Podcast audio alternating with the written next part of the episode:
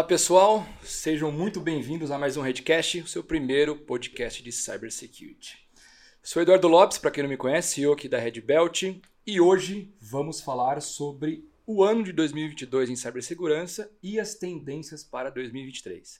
E para falar desse assunto aqui comigo, trago Glauco Sampaio, CISO da Cielo, e Vanessa Pádua, diretora de Cybersecurity da Microsoft para América Latina e Caribe. Vanessa, muito obrigado por estar aqui com a gente hoje.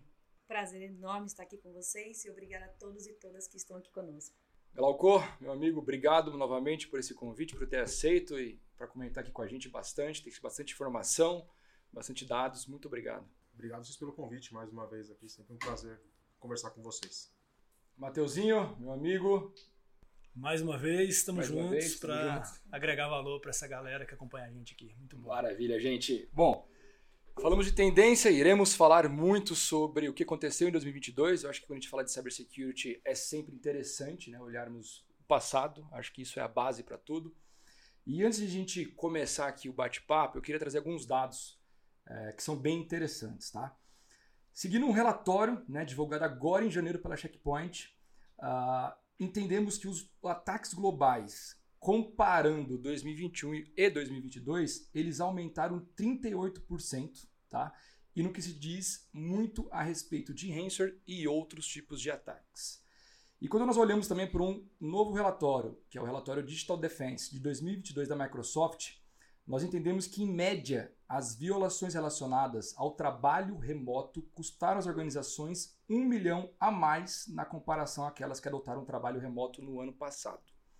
Ou seja, estamos entendendo que 2022 teve um impacto muito maior quando nós falamos de trabalho remoto comparado a 2021. E eu tenho uma perguntinha aqui para começar para todos vocês.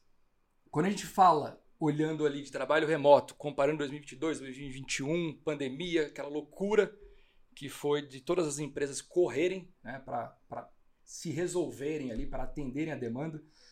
Vocês entendem que talvez essa aceleração digital que causou diversas brechas de segurança reduziu um pouco essas já vulnerabilidades ou talvez isso é uma tendência de aumento? Glauco, coloquei na fogueira. eu, eu, eu, acho que naturalmente reduziu, do ponto de vista das empresas mais estruturadas. Acho que o pessoal foi correndo, teve que ir, não tinha muito o que se preparar, mas correu atrás do prejuízo. Vocês podem ver pelos números e pelo aumento em demanda de profissional, em as empresas de, de, de segurança não dando conta da quantidade de demanda, muita gente correndo atrás, do, literalmente correndo atrás do prejuízo. Acho que os, os mais estruturados tiveram essa consciência e, e, reduziram a sua, o seu nível de exposição sobre sua superfície de ataque, vamos dizer assim. Mas é, a grande maioria não. Acho que a gente continua com gente ainda muito despreparada de que o brasileiro tem muito disso, né? De foi, não deu muito ruim, deixa lá. Vamos, vamos jogar com risco, é gerenciamento de risco extremo. Acho que tem muito desse, de, de, desse ponto mas ainda assim é um nível de exposição grande. E mesmo grandes empresas ainda continuam.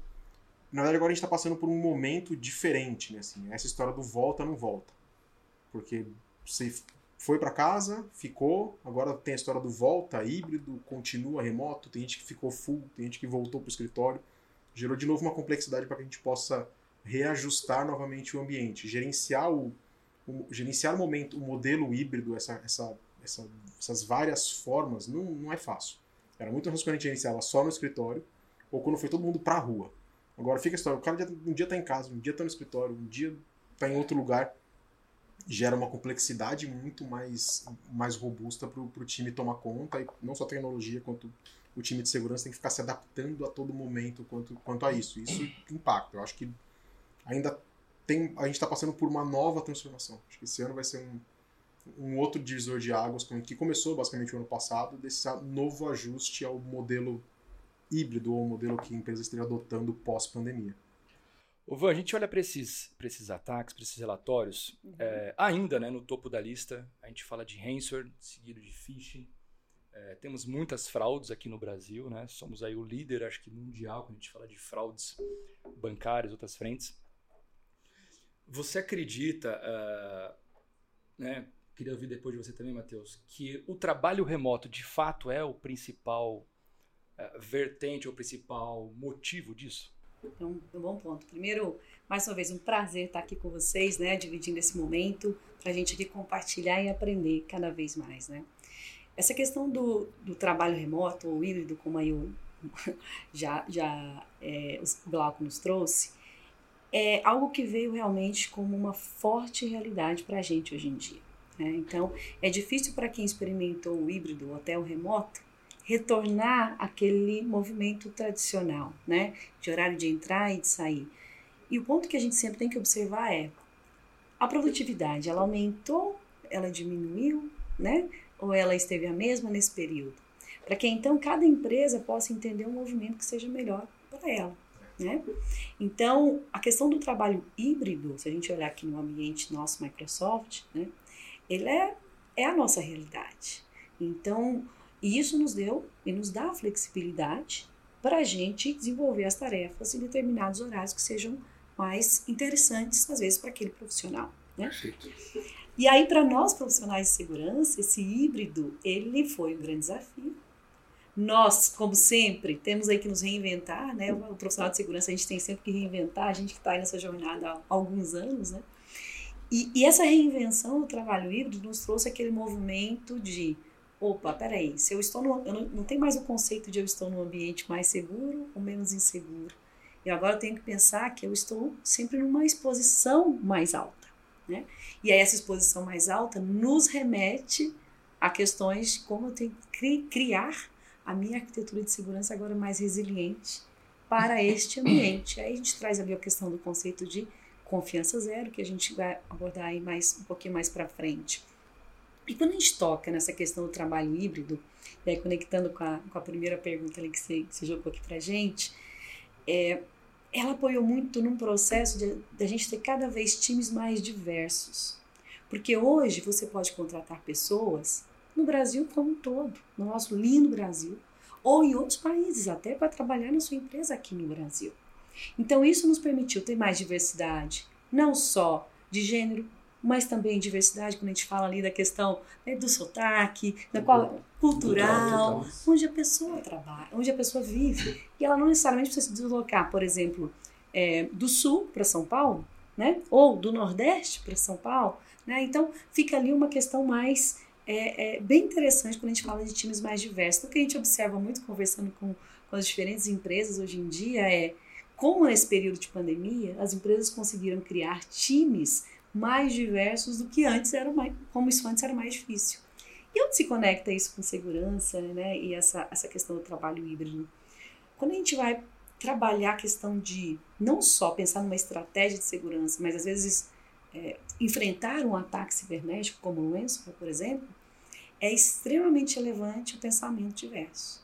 A minha ótica vai ser diferente da tua, que vai ser diferente da tua.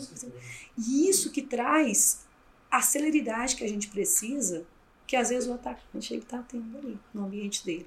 Então, esse pensamento que vai ser crítico, mas com diferentes óticas, a diversidade ela é essencial. Então, quando a gente pega um híbrido no âmbito de segurança, obviamente tem vários fatores aí, né, prós e contras, mas a diversidade é um fator extremamente importante que veio apoiar. E o outro, essa questão de a gente, como profissional de segurança, se reinventar e, ao mesmo tempo, pensar em quais serão as tecnologias, os novos processos e as pessoas diversas ali, ou seja, o nosso pilar de segurança, que vai apoiar nessa movimentação Perfeito. mais forte de segurança no ambiente do trabalho híbrido, né? Então, mas o eixo da sua pergunta foi: isso veio, né, para ficar? Isso veio? É uma realidade hoje para muitas empresas. Obviamente que vai depender mais uma vez do que a gente falou um pouquinho antes, da questão de produtividade, da eficiência, da eficácia, né, nesse modelo do híbrido. Quem conseguir se adequar, excelente. Quem não, vamos ver o novo modelo. em outubro e eles teve uma apresentação sobre recursos humanos sobre falando sobre o modelo de trabalho. E eles fizeram algumas pesquisas e as empresas que estão apresentando o melhor desempenho em termos de entrega são aquelas que adotaram o um modelo híbrido. Então, você falou assim, ah, acho que talvez nem todo mundo se, se adeque a isso e tenha que trocar as pessoas. Fato. Mas a quem se adequa performa melhor. Porque o cara não precisa estar no escritório, o cara não precisa cumprir o horário padrão fábrica. Se dá uma flexibilidade para quem absorve isso e consegue trabalhar, é o melhor dos mundos. O cara quer fazer a academia dele às 10 horas da manhã, 3 da tarde, o problema é dele.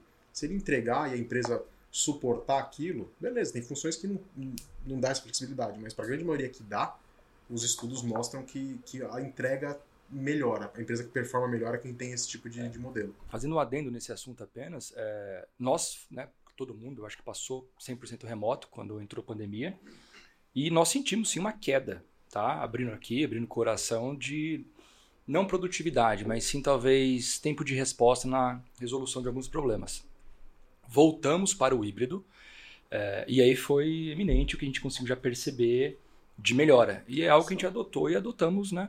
E compartilhando da, da sua visão relacionado ao Brasil, diversidade, nós acabamos de contratar né, uma estagiária é, da Bahia. Ela assim, pô, Edu, eu estou é, a fim de mudar para São Paulo. Eu falei, não, fica aí. Fantástico. Está de brincadeira. Excelente. Eu quero ir para aí. Mas assim, é, ela tem acho que 32 anos, né? Pô, estagiária na área de segurança total. Fantástico. Mas porque ela está saindo, acho que da área, se eu não me engano, era de marketing, algo relacionado. E aí perguntando, pô, por que segurança, né? Claro, tem gente já da família dela envolvida, mas ela falou, não, o que está acontecendo, a gente vê de notícias, que eu acho que remete de novo ao assunto da crescente, né? Uhum. É, quanto que os riscos estão aumentando. Nesse relatório que a gente está olhando aqui da, da Microsoft, daquela parcela global do nível de ataque, 41 é 100% focado na parcela de ransomware. E eles olharam, eles trouxeram informação, que eu achei bem interessante, que não são mais os grandes grupos. E é, de novo, falando do, do Ransomware as a Service. Né? De novo, é, olhando viram, para viram um mercado. Viram um nós, negócio. Que, nós que monitoramos o, o, o, lado negro da força, você vê a quantidade de ofertas em fóruns, em, em site de venda de, de, de artefato, do kit para você executar ransomware. Hoje ficou fácil, ficou acessível. E tem até, inclusive, alguns modelos que é o, o, o sócio. O cara, deixa, o, cara, o cara deixa você usar e você paga um FII de sucesso para ele. Ele é seu parceiro de ataque de, de, bem de sucedido. Bem sucedido, você paga uma parcela pro, pro cara. É. Porque assim, você, o mercado ficou muito aquecido nessa forma. Antes eram os grandes grupos, e os grandes grupos ainda assim continuam por trás dos grandes ataques. Mas esses ataques em massa, em empresas menores, em, em estruturas não tão chamativas, eles, a grande maioria deles está sim sendo feito por esse fomentado por esse mercado de venda de artefatos.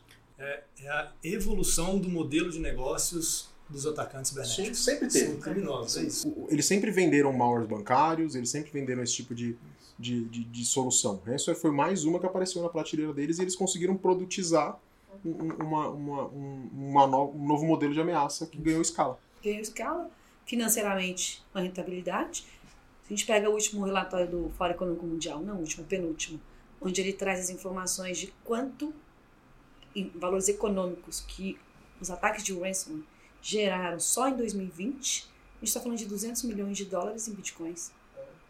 Só em um ano. O, o, o, relatório desse ano mostra lá, que se você pegar os números, que a, maior a terceira maior economia do mundo é fraude e ataque cibernético. E ataque cibernético. é Estados Unidos, China e ataque cibernético. É, Pelo tamanho. Né? Pelo tamanho.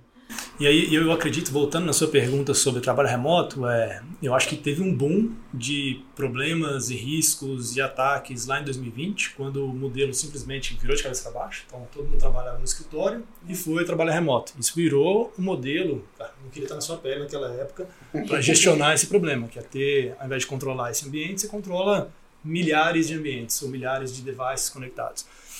Mas esse problema, os profissionais de segurança aprenderam a lidar com ele. A, ao longo de 2020, 2021, eles aprenderam a lidar com isso. Então, na minha visão, e baseado no que a gente vê até no nosso serviço de Threat Intel, essas organizações que ao invés de explorar o mundo que estava de cabeça para baixo, elas se evoluíram, se organizaram melhor, então viraram grupos de, de empresas mesmo de ataque cibernético. Essa foi a modernização do modelo de negócios dos ataques. Então, mais organizados e mais efetivos nos seus ataques, e por isso a gente viu um aumento muito grande no número de invasões que o relatório trouxe. É. E de todos os relatórios que nós estamos vendo, gente, todos, né? A gente tem ainda como ah, talvez o início do ataque como phishing. Todos, né? Seja esse da Microsoft que nós falamos, seja de qualquer outro né, que solta aí no mercado global, como é sempre um ataque, 90% das vezes via phishing. E por que sempre é o mesmo phishing? Por que a gente está falando sempre dessa tecla, né? Toda vez a gente bate nessa tecla nos últimos 3, 4, 5 anos. Vocês acham também que o trabalho remoto, né, de nós não estarmos um ao lado do outro, de falar, olha, que meio estranho é esse, ajuda ou não, ou está cada vez mais sofisticado, ou também brasileiro tem um pouco desse negócio, né, de confiar um, um no outro a mais e, ah, se me mandou, eu conheço a Vanessa, vê como Vanessa ali? Ah, é a Vanessa, deixa eu clicar aqui. Que, que, você acha? o phishing, né? O, o, o, phishing há quantos anos né? a gente não está nessa, nessa luta, né? E aqui, quando a gente fala do tripé de segurança, a gente tem que pensar como fortalecer as pessoas em termos de conhecimento. Em termos de preparação emocional para um phishing também. Porque quando a gente fala do trabalho híbrido e a gente está trabalhando de, de casa, em especial no início, para quem não estava acostumado ou acostumada, era bem complicado, porque você tinha que dividir o teu tempo com tudo que estava acontecendo, o turbilhão que estava acontecendo na tua casa. E esse turbilhão emocional, ele no momento ele você clica em alguma coisa sem pensar tão friamente quanto às vezes você pensaria dentro de uma empresa, né? Então, ó, claro que aí os atacantes observaram isso como você uma colocou um ótimo ponto. É verdade. Você está num ambiente mais não amigável, mas você está na sua zona de conforto. Né? Então você está sentado ali na sua casa, chegou um e-mail diferente, você fala, opa, você não está ainda com o radar tão atento. É, às vezes as crianças naquele turbilhão pedindo, pai, mãe, não sei o que, não sei o que. E aí você lê aquele e-mail rapidamente e faz um clique. Né? Os próprios é, ataques relacionados também a, a fator duplo de autenticação, fadigando, né? enviando um monte de alertas para que você possa clicar num horário inesperado e no sim sem, sem, sem perceber. É né? Aquele aprovar o acesso ao meu servidor mais é. crítico às duas horas da manhã. Sim, vai. Para de, eu quero dormir, né? para, de, para de perturbar. Né? Acontece. É, e aí o phishing, ele é aquilo, né? A gente tem que trabalhar muito e recorrente, recorrente, recorrente o processo de capacitação, né? Não é só treinamento, é capacitação das pessoas, para que, mas isso é contínuo, não é one shot. É Na Microsoft a gente faz isso várias e várias vezes. E é baseado nos indicadores finais daquela daquela análise, né, que foi feita, faz de novo, ah, vamos enviar outro tipo de phishing, não sei o quê. E obviamente que aqui a gente tem que pensar nas tecnologias que vão nos respaldar, né, para que no momento que o usuário clicar e ele achar que nada, ou ela que nada aconteceu, no behind the scenes tem algo acontecendo. Então aí a tecnologia tem que entrar em cena. Mas antes aí tem as pilar que a gente, pessoas que a gente tem que fortalecer. É, tem que combinar, né? Você tem as camadas de segurança que estão ali para proteger, mas se o cara na ponta não colaborar um pouco também, fica difícil. E aí você ter essa questão de criar uma cultura de segurança, de você conseguir fazer com que a pessoa entenda, que ela preste atenção, é, é, é uma jornada, assim. Né? E, e é contínua, você tem que bater naquela tecla ali o tempo todo, porque o, o, o problema é que muitos dos, dos phishings hoje, os mais bacanas, vamos dizer assim, não é mais massa. Não é o mesmo e-mail para todo mundo. O cara manda o um e-mail picadinho, vai, chegam para você de uma coisa, para o Matheus de outra, para mim para outra. É, é tudo diferente. Então acaba com essa história de o cara conseguir compartilhar e falar, oh, eu recebi esse aqui. O cara falar, ah, não recebi. Pô, dificulta mais ainda essa Mas história de, de, compartilhar e de você fomentar a informação entre as pessoas. Você tem que treinar ela para propriamente reconhecer o, o o, o phishing de uma forma mais natural, para ela se, se preocupar com esse tipo de coisa. Mas eu acho que o mais importante é proteger. Assim, o phishing está ali basicamente para ou para roubar uma identidade ou para colocar um plantar um artefato na sua máquina, alguma coisa assim. Nós, como responsáveis por empresa, a gente tem que blindar o nosso ambiente quanto a isso. É. Contar com a colaboração do, do, do, do usuário, mas não dá para confiar só nessa parte. Né? E, e é outro número né, que eu estava trazendo aqui, de umas estatísticas, que a cada segundo, 95 credenciais de usuários são roubadas, que é exatamente o que você acabou de mencionar. É um número assim assustador, né? olhando esses relatórios. É, e, e, de novo, a gente se pega a pensar, né? Pô, mas o que, que falta? Então, de novo, acho que o ponto principal é conscientização. É a gente falar, talvez, de um investimento que, na hora que a gente olha para a segurança, talvez é o menor de todos, a conscientização. Uhum. É talvez sim o mais trabalhoso, né, de você ficar ali naquela tecla toda vez com seus colaboradores, ensinando, mostrando. Mas será que é o mais eficaz? Quando a gente olha para soluções de segurança, quando a gente olha para todas as frentes, talvez a conscientização ainda é o mais eficaz? É.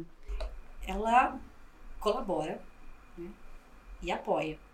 Não existe uma melhor que a outra, elas têm que se complementar, né? Como o Glauco nos trouxe. Então, quando a gente pensa em complementar, e aí a gente tem que pensar o seguinte: A identidade hoje, tanto no nosso âmbito profissional, quanto na vida pessoal, ou em qualquer lugar, né, metaverso, qualquer lado que você for falar sobre identidade, a gente tem que pensar que a gente tem que protegê-la. Então, se você tem lá seu, seu e-mail pessoal, né, ativar ali um fator duplo de autenticação, gente, esquecer só usuário e senha, proteger, proteger as fotos que você tem ali, seus dados pessoais que estão ali. Tudo que a gente coloca como hábito na nossa vida pessoal fica mais fácil eu me adequar ao que depois vier pela frente. Então a gente tem que entender que a identidade já tem que ser protegida, porque nesse momento de trabalho híbrido, não tem mais dentro ou fora, ambiente como a gente falou, seguro e inseguro. Então o que, que eu tenho que proteger? Se os atacantes estão atrás da minha identidade, opa, peraí, que como é que eu faço para fortalecê-la? E aí existem diferentes movimentos nesse aspecto. Há quanto tempo a gente fala né, de ter fator duplo de autenticação na parte de segurança? Há quantos anos, né? Antigamente lá o tokenzinho né, era super famoso, lá a cada 60 segundos gerava um novo Você tinha que colocar... ID. Hoje tem facilidades aí, né? Eu, eu, eu vejo um ponto nessa, nesse sentido que é, é bem difícil. Existe uma questão, uma briga entre a questão da usabilidade e da, e, e da segurança nesse ponto. O segundo fator atrapalha? Falar que não atrapalha é mentira, gente. É, Vamos ser largar de ser hipócrita. É uma etapa a mais. Nós usamos para tudo na a nossas gente, vidas, a gente, né? Nós usamos para tudo. A geração que vem agora já está muito mais acostumada com isso, na prática. Eles já estão mais acostumados com, com esse tipo de coisa, com o segundo fator. Os mais velhos não estão. Só que se a gente não mudar para eles, de uma forma talvez até mais abrupta, o mercado vai continuar desprotegido. Até vai demorar muito tempo para essa geração que vem já mais acostumada com isso tomar conta. Eu, falei, é até uma, uma crítica aos grandes provedores de serviços de nuvem. Esses caras estão nessa porcaria obrigatória. Porque assim, o cara não vai parar de usar o Gmail. Não vai parar de usar o Hotmail. Se você obrigar, o cara vai ter que engolir. Tem horas que a democracia, democracia não funciona tão bem do ponto de vista de proteção. E o cara vai se acostumar com aquilo e vai ser benéfico para ele. É um enforcement que a gente está fazendo como segurança, como a gente faz nas nossas empresas. Se você fizer uma votação em qualquer empresa, assim, ninguém vai querer que segundo fator de educação. Só que você coloca, por que não esses grandes provedores não obrigarem isso como uma forma de conscientização?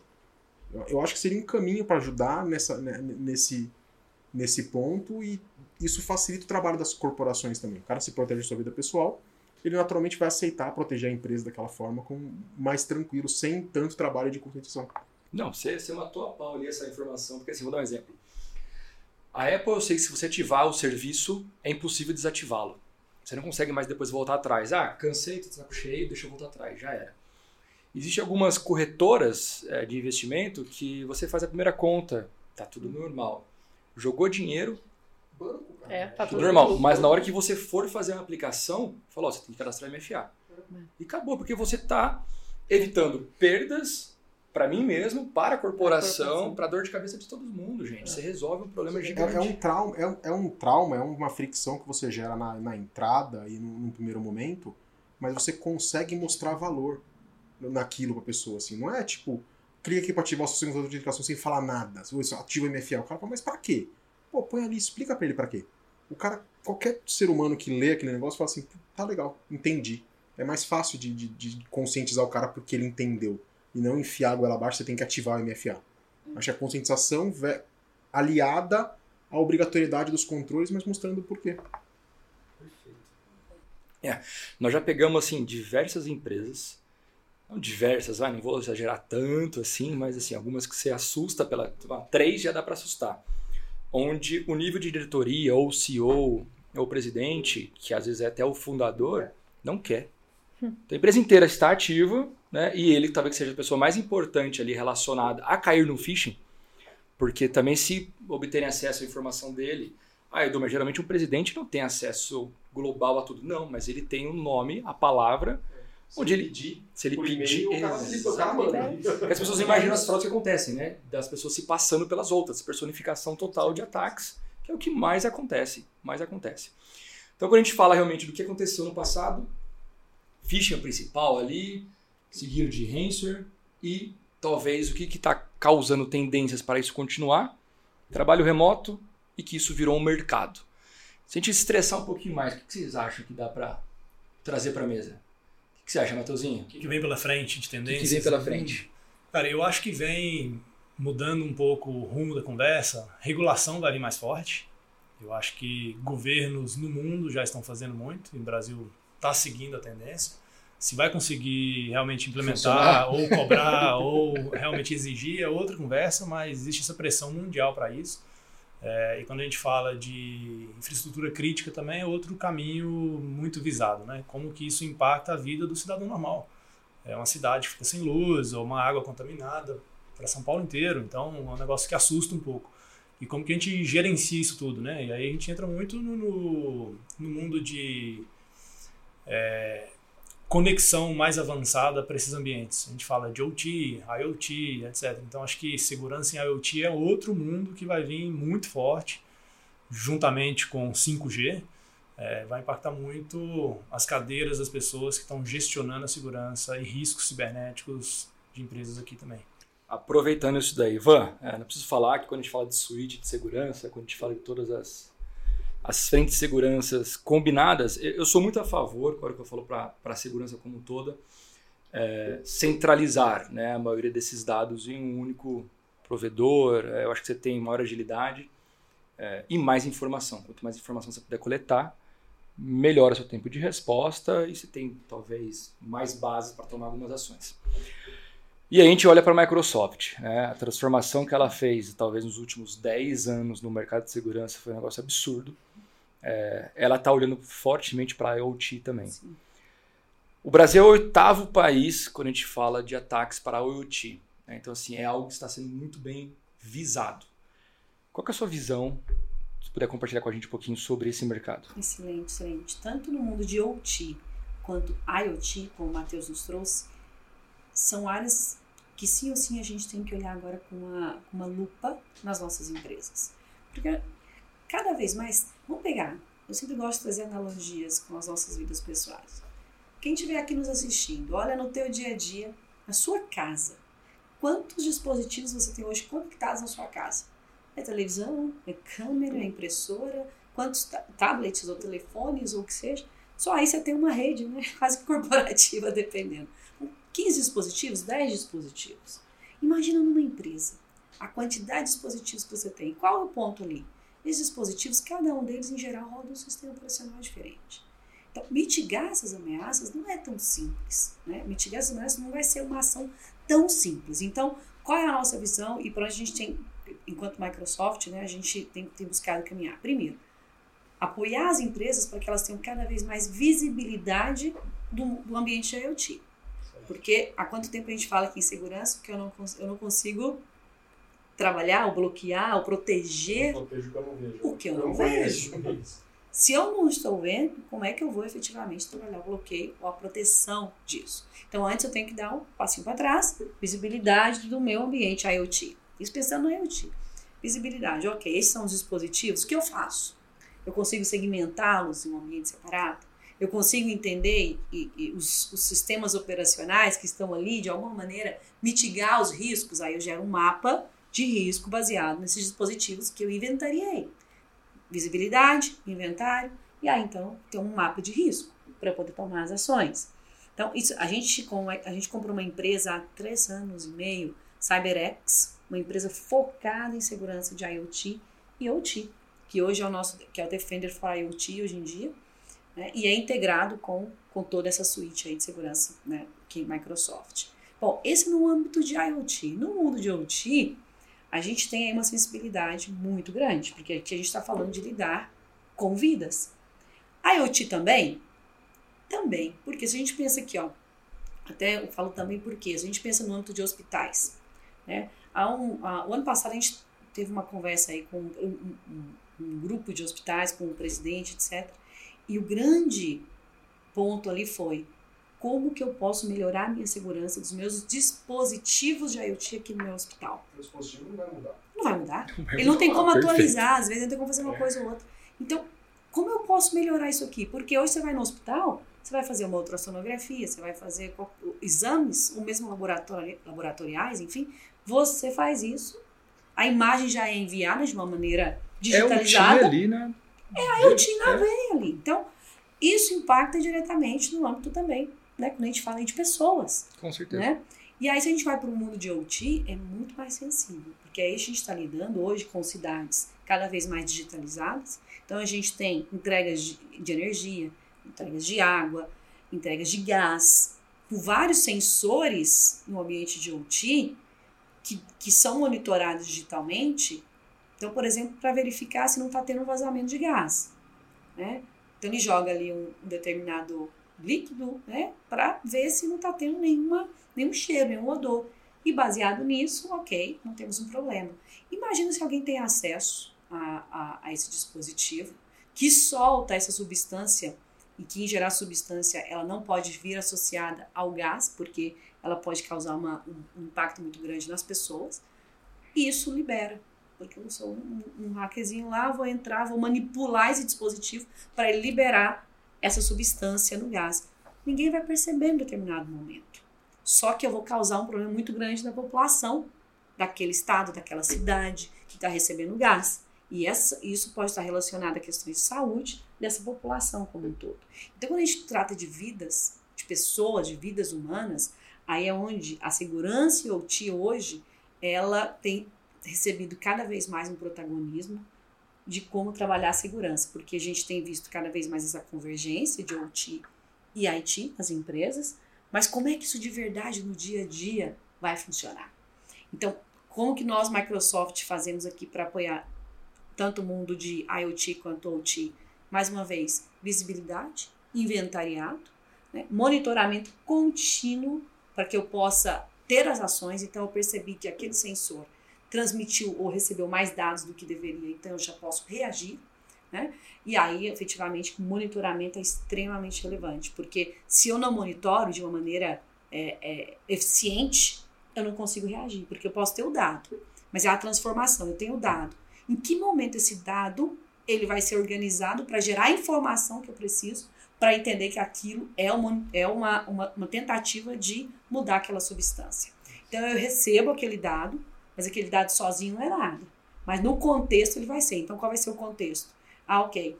Durante, diariamente, esse, dado, esse, esse sensor recebe 200k ali de informação.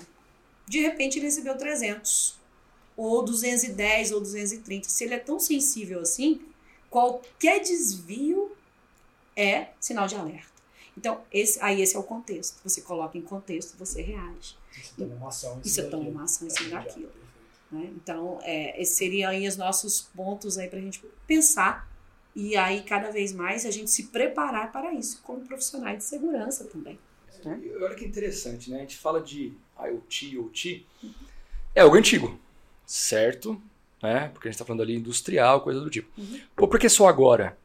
Eu acho que a tendência é os ataques, como a gente falou, talvez o acesso a esses ambientes que antes não eram possíveis Talvez industrialização, indústria 4.0, 5G que está vindo aí.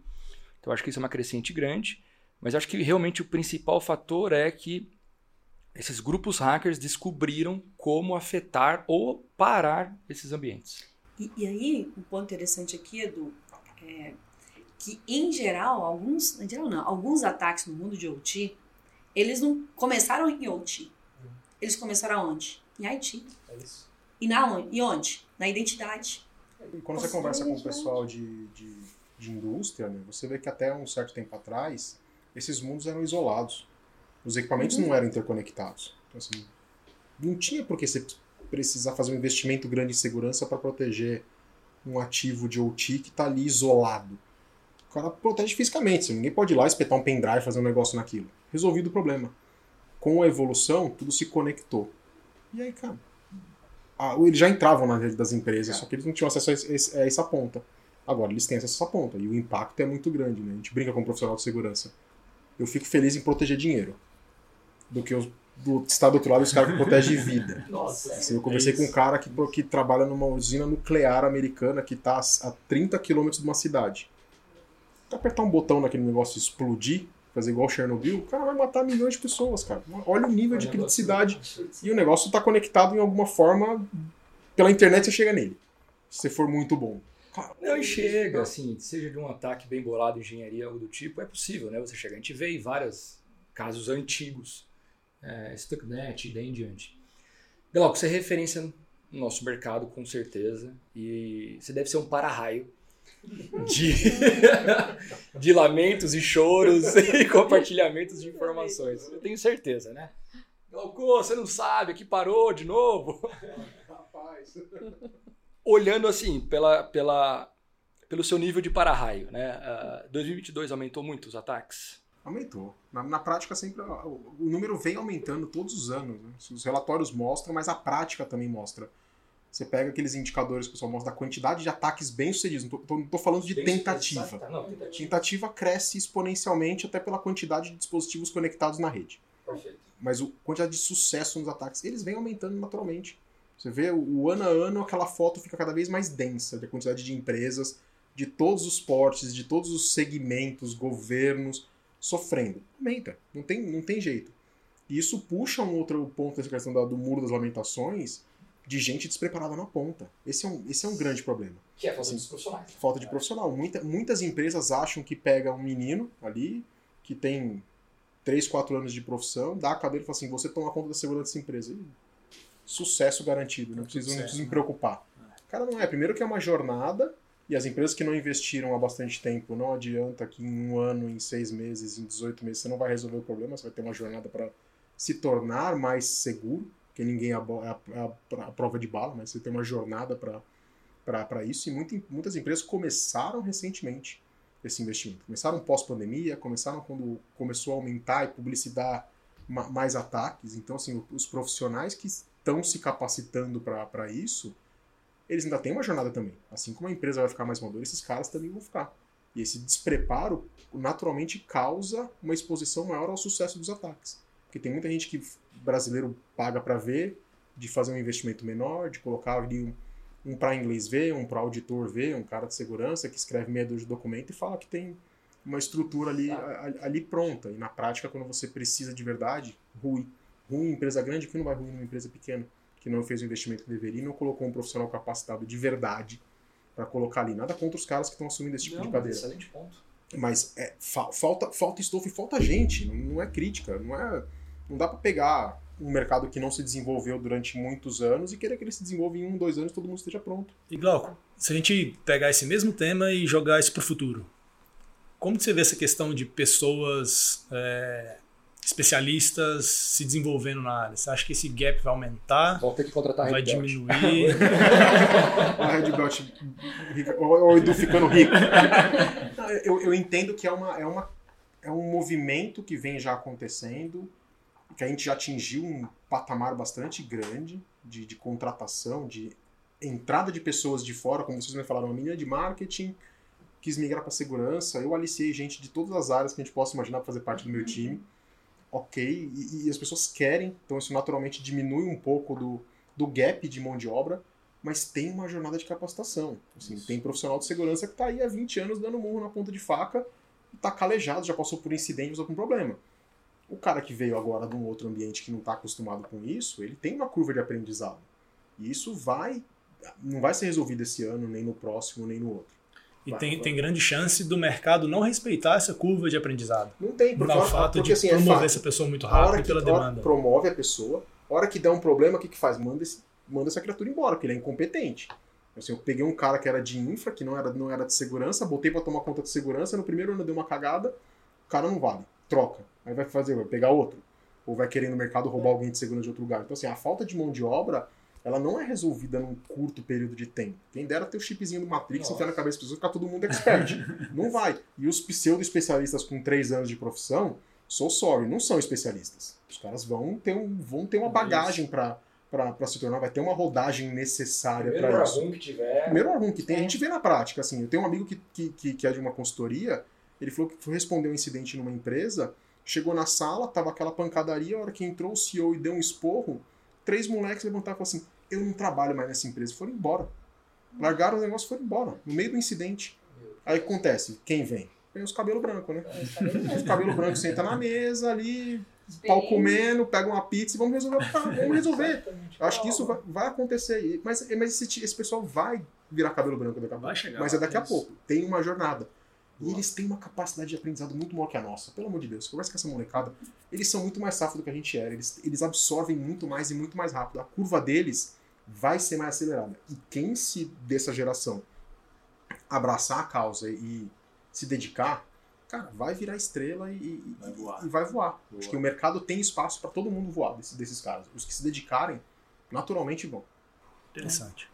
Você falava, você falava sempre uma frase, Mateuzinho, que era é, não é se acontecer um ataque ou um incidente, né? É quando. E eu vou ser muito sincero, né? Muito. Ah, sei lá, quatro, cinco anos atrás, eu falava- quando eu ouvi essa frase de outras pessoas, eu falei, "Ih, acho que é meio exagerado, né? Calma, o negócio é muito grande ainda. Para chegar no você vai demorar um pouco. Pode ser sim. Agora chegou, né? Chegou, gente. Chegou. Eu acho que essas tendências, esses aumentos de ataques estão cada vez maiores e só vai crescer. né? Não vai ser. Não vai ter, ah, de repente, deu crise econômica, deu não sei o que lá, mudou o partido e os ataques vão parar. Mentira. Não, e- Tem que estar Eu- preparado. Isso aí é, isso é fato, né? Eu tava, eu tava conversando com um potencial cliente nosso, não é cliente ainda hoje, e Será? não é uma empresa muito grande, tá? É, mas foi uma conversa muito interessante que a gente começou a comparar um banco ou uma organização muito grande que tem um foco de atacantes, porque tem muita informação para tirar dali, e eles são uma empresa não micro, mas empresa pequena, média, que talvez não seja um foco, mas a discussão foi para um lado que é, cara, você não está livre de ataques hoje porque você não é focado. Tem uma galera de estudante ou querendo aprender a fazer cyber ou fazer uma bagunça online e o cara vai te atacar porque tem uma vulnerabilidade no seu Quando ambiente nós acabou. começamos era o Hacking for Fun. É Hacking isso. for- Hacking Exato. for Fun, era bem isso aí. Acha um negócio pra, pra pichar um site, fazer um negocinho bacana. Uma coisa que eu falo nesse sentido de Sempre empresas- nossos amigos, né? É, eu conheço uns caras que faziam isso. É, que é, tá muito alinhado com o que você falou, que eu acho que é fundamental no nosso mercado. Nós somos um mercado desigual, do ponto de vista da necessidade de investimento para fazer segurança. Se você pega uma empresa pequena, proporcionalmente à quantidade de dinheiro que ela tem que colocar para fazer segurança, não é tão diferente do que um cara médio ou um cara grande. E como é que esse cara vai bancar um investimento tão grande em segurança? Para uma startup, para uma empresa de- que não fatura tanto, o cara está começando. E se ele começa a investir, ele cai na semana seguinte e não, não vai para frente. Fica uma discussão, é, é desumano com o coitado do, do, do cara. Não é que ele não queira, ele não tem condições de botar. E ele tem um modelo de negócio que depende daquilo. Então fica, uma, fica um, um- um- um ciclo que o cara não consegue sair do, do lado de lá. Ele vai contratar vocês para botar uma proposta e falar, cara, isso aqui não pago, não consigo pagar. Mas é o mínimo, porque é o mínimo do mínimo que você coloca para um outro cara que tem 10 vezes o tamanho dele, não vai mudar, vai mudar um pouquinho a mais. Mas lógico, não tô falando dos grandes, tô falando dessa, dessa camada de SMB para baixo ali, esses caras são, sofrem nesse sentido. E cada vez mais desse, desse movimento aí de, de SMB, é, que a gente vê um movimento muito forte do modelo como serviço. Que aí você tem aquela elasticidade. Né? E aí, cada vez mais, aqui que a, a- o protagonismo da Red Belt nesse cenário é extremamente relevante. Vocês têm aquela vertente, né? Vocês têm uma frente voltada para startups, Para startup. SMB. Sim, Inclusive, a gente estava fazendo um baita de um trabalho junto para isso, né? Então, quem for de startup, né? Pequenas empresas, está assim, ah, não, eu preciso olhar para a segurança, mas não consigo. Gente, há espaço para todo mundo. E como nós falamos, né? Às vezes não é o grande investimento que é necessário fazer agora, mas sim pequenos serviços, pequenos ajustes que, com certeza, com certeza. Porque imagina o seguinte, né? Se você é uma pequena empresa, uma média empresa, e você presta serviço para grandes empresas, cobrado. você impe- impactar, você vai ser cobrado. Porque você vai impactar o business daquela empresa. Pega, por exemplo, um grande hospital que precisa dos exames médicos. O hospital, ele não, geralmente, ele não é o responsável pelos exames médicos, ele contrata uma outra empresa. Se aquela empresa, ou subcontrata, ou ela mesma tem um problema de segurança, o que, ela vai impactar? Toda aquela cadeia do hospital, né? Então, assim como outros negócios também, não existe mais, não existe uma empresa que ela é um silo. As empresas são interconectadas. Então, a segurança ela tem que ser para todos e para todas, em diferentes sabores. É. Por isso que nós, como Microsoft, com nossos parceiros, a gente está nesse movimento muito forte, segurança para todos, né? Todos os tipos de empresas, porque se a gente não democratiza isso de, de uma maneira, seja no, no modelo de como serviço, no OPEX, seja no CAPEX, né? mas que isso seja sim entregue para os diferentes sabores, a gente não está cumprindo o nosso papel, a nossa missão. O ecossistema, o ecossistema como um todo. É, e é um dos grandes riscos que nós temos hoje para as empresas, é a questão de segurança em fornecedores, parceiros, Sim, clientes. total. Cliente, Conectou Ah, sua API, tudo- conectou nos. É, É isso. Está conectado contigo de alguma forma. É, pra, assim, é coincidência pura, o Felipe não vai querer nem falar sobre isso, né, Felipe? Mas hoje ele, é, perto ali do almoço, falou, Edu, tem, eu conheço uma pessoa, que é dono de uma startup, que quer atender um bancão, o bancão adorou a solução, só que ela deu ali uma cartilha de segurança que, assim, tá inviável. E ele já respondeu pro bancão que é um ano para ele se modificar. O bancão olhou para ele e falou, ah, tá, tá ótimo, né? Beleza, vou te esperar. Não vai. Claro, mas, mas depende Mas- do tipo de serviço. Nós, aí eu vou olhar pro coleguinha parceiro, outro startup que faz a mesma coisa. Qual que é o cenário? Igual. Igual. E olha pro outro, porque a inovação normalmente está nesses caras menores e os caras não têm esse, não têm a preparação, eles vão ter. E aí, como é que eu gerencio esse risco? O que a gente teve que fazer, a gente fez, a ponte foi ao contrário. Então, né, ele fez a conexão, quem que era do bancão que estava te deu negativa, passou meu contato. Eu já falei com a mulher hoje, inclusive isso hoje à tarde. Falei, deixa eu entender. Eu sou uma empresa de segurança, inclusive atendo vocês. Deixa eu entender o que a startup está querendo oferecer e o que ela precisa arrumar. E aí depois a gente coloca a startup na mesa. E aí eu vou pro lado da startup. Do tipo, olha, calma aí. É. Você queria pedir fazer, aquilo dá pra fazer, eu coloco você no meu ambiente, acabou, meu. Não é, É. investimento milionário. Você faz um, um- um mínimo para atender aquele, unidade de negócio. Por o negócio dele começar. Se não, quando que ele vai conseguir deslanchar atendendo um Não bancão vai, desse? não vai. E sobre o ponto de, de profissionais, que vocês estavam comentando, que esse é um ponto também que, que me fascina muito. É, quando a gente fala hoje dos profissionais de segurança, a gente tiver que olhar, né, o- o que vem, né, what is next ali, né, é, e é uma disciplina também que eu tenho, eu, eu gosto bastante, que é o seguinte, como é que a gente pode cada vez mais ter profissionais que entendam de segurança no processo evolutivo da jornada, como o Glauco nos trouxe, porque segurança você não aprende da noite por dia, não são três anos que vão te se tornar um especialista, muito bom isso aí. E a questão de como é que eu trago a disciplina de cientista de dados, ou profissão de cientista de dados para cyber. É, esse profissional, Isso essa é sensacional. profissional, gente.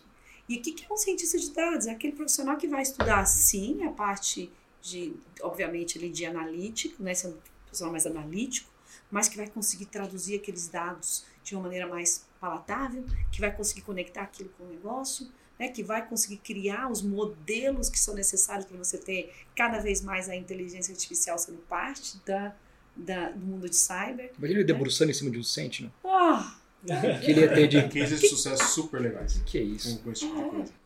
É impressionante. O cara não precisa ser um especia- ultra especialista em segurança. Ele, ele trabalha com identificação de desvio. Ele faz Ele sabe, ele, ele sabe o que achar, né? Não, ele, não- ele não sabe o que achar, ele sabe, ele sabe o que procurar, ele sabe assim, eu tenho que achar um desvio. Ele entende o comportamento. O desvio, você põe um cara de segurança do lado dele que vai olhar o que é aquele desvio. É. O cara, o cientista de dados, ele tá ali pra achar, criar um modelo, entender o. Não importa o que tá passando ali. Tá passando 100. Se passar 105, grita. O cara que consegue entender aquele modelo, ele cria isso. E, cara, E aí, o, o que, que é o modelo para ele ser super, é, para ele evoluir bem? O que, que ele precisa? De dados. Quanto mais dados você injetar, porque qual a dificuldade de hoje de um IA ir para frente em alguns cenários? Não tenho dados para testar aquele modelo. Insumo, né? Quanto mais Gente, eu dados até eu coloco. Eu tenho um negócio com dados, eu gosto muito. E no Sentinel você tem isso, né? Você tem a Tudo, creme de la tudo. creme do, do, na ingestão de dados. Inclusive no Sentinel, eu tenho um modelo que é Bring Your Own Machine Learning. Então, sei lá, você tem, o seu, você tem a tua equipe de cientistas de dados, criou o modelo, põe esse modelo dentro do Sentinel. Ele vai corroborar com os modelos ali entre pré-existentes. E aí você vai otimizando, né? Porque é isso, você coloca os dados, você vai vendo os outputs que estão sendo gerados. Ah, não é esse? Ok, vai ajustando, ajustando até que você encontra né, o creme de la creme também dos diferentes ah, modelos que você precisa. Mas para mim é uma profissão também, acho que Não, é demais. Gente, estavam até me olhando bravo ali. A gente acabou ultrapassando aqui o nosso tempo. É, vamos precisar finalizar. Papo delicioso. Foi embora, a gente nem percebeu, né? Já ultrapassamos 45 minutos. Van, começando por você. Um recado. A gente está falando de 2023, início, é, seja para a área de cibersegurança ou não. Que, você gostaria de compartilhar aí com a gente? Ai, primeiro, venham para a área de cyber. Excelente. Gostei. É uma área incrível, desafiadora, é uma área multidisciplinar. Né? Então, você não precisa ser só de exatas para estar em cyber, né? pelo contrário. Ela é uma área que tem diferentes desafios, diferentes necessidades, então venho para a cyber. Ela é para todos e para todas. Então venho para esse movimento. E segundo, continuamos aí no trabalho forte de pensar nas nossas empresas, pelo menos na higiene básica, para que a gente possa evoluir. Né? Então, o, o, básico bem feito, ele tem que continuar sendo feito. E aí depois vem outra história. E, e, mais uma vez, foi um prazer enorme estar aqui. Ah, Obrigada pela conversa, pela oportunidade. E aí a gente segue forte nessa jornada aí, juntos e juntas. Com certeza. Galauquinho. Cara, eu, só complementando o que a, que a Van falou, acho que é super bacana pensar o seguinte. Acho que todo mundo tem que estar preparado. E não é ser cavaleiro do, do apocalipse, não. Pro pior. Pouca gente se prepara pro pior. Assim, que é sofrer um incidente. Como você falou, não é questão de se, é quando. E o quando pode ser amanhã, ou pode ser daqui a um ano. Mas a gente tem que estar preparado para isso. Acho que o, o recado para todo mundo é: independente do quanto você está investindo, do quanto você já investiu em segurança, trabalhe para estar preparado para o pior, para acontecer um incidente. Você tem que saber o que vai acontecer, de magnitude maior, menor, catastrófico ou não. E se você não estiver preparado, não se preparar para isso, quando acontecer, vão ser semanas, sei lá quanto tempo vai demorar para voltar ao seu ambiente.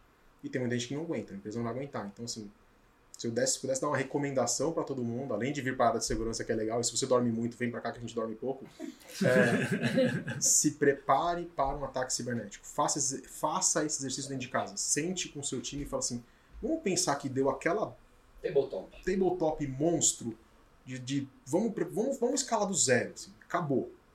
O resto é pegou, comeu tudo. Como é que a gente starta? Eu te garanto que a quantidade de empresas que está preparada para isso é extremamente pequena, que a gente não pensa nesse tipo de coisa. Acho que a gente tem que ter esse, esse, esse mindset e exercitar. E, e, quando você planta a sementinha, todo mundo ali vai absorver um pouco daquilo. E se a empresa dia acontecer com, com você, tomara que não aconteça, se acontecer numa magnitude grande, vai estar um pouco mais preparado. Acho que esse é um ponto. Matheus. É isso aí, que, que bate-papo, hein, cara? Tá maluco. É, acho que um, um, ponto só que a gente abordou rapidamente, a Vanessa trouxe muito bem aqui sobre inteligência artificial, e se a gente está falando de tendências, é, Microsoft está investindo a grana no Chat GPD. E a gente não falou disso e, galera, não vamos falar disso agora, tá? Senão a gente não, não vocês vão ficar aqui até amanhã. Mas... 10 bilhões. 10 bilhões. E eu queria pedir para quem está assistindo a gente aqui, se fizer sentido, se tiver interesse, comenta aí no, nesse vídeo que a gente vai trazer, vamos organizar uma outra sessão dessa para falar sobre esse futuro um pouco mais aprofundado em inteligência certeza. artificial. Belo ponto, viu? Belo ponto. Uh, tá funcionando essa câmera aqui? Eu falei muito ainda, já, já morreu até a bateria. eu tenho um desafio, né? Em vez de compartilhar, eu gostaria que você que está no, né, nos acompanhando, nos ouvindo ou nos vendo, uh, seja CISO, seja começou na área de TI agora, chama a sua equipe de marketing ou você mesmo tome essa iniciativa, claro, comunicando às outras pessoas e faça pelo menos uma campanha de conscientização. Né? Envie um e-mail para a empresa inteira, claro, passando antes por marketing. Caso você não tenha departamento de marketing, valide com um diretor, alguém, e faça esse teste. Vocês vão reparar o quanto que isso vai ser bem sucedido e bem visto, como uma iniciativa muito proativa e custo zero. E o segundo é, caso você já faça isso, peça um levantamento para o time de TI, caso você seja de TI, de quantos usuários estão com MF ativos. Vocês vão se assustar, que eu tenho certeza que o número não é 100%. Garanto para vocês, tá bom? Acho que é isso. Vou botar essa pulguinha atrás da orelha de todo mundo. É, gente, agradecer novamente a presença de vocês, vocês que estão nos ouvindo, nos escutando também, muitíssimo obrigado. Outros episódios lá no site da Red Belt e até a próxima.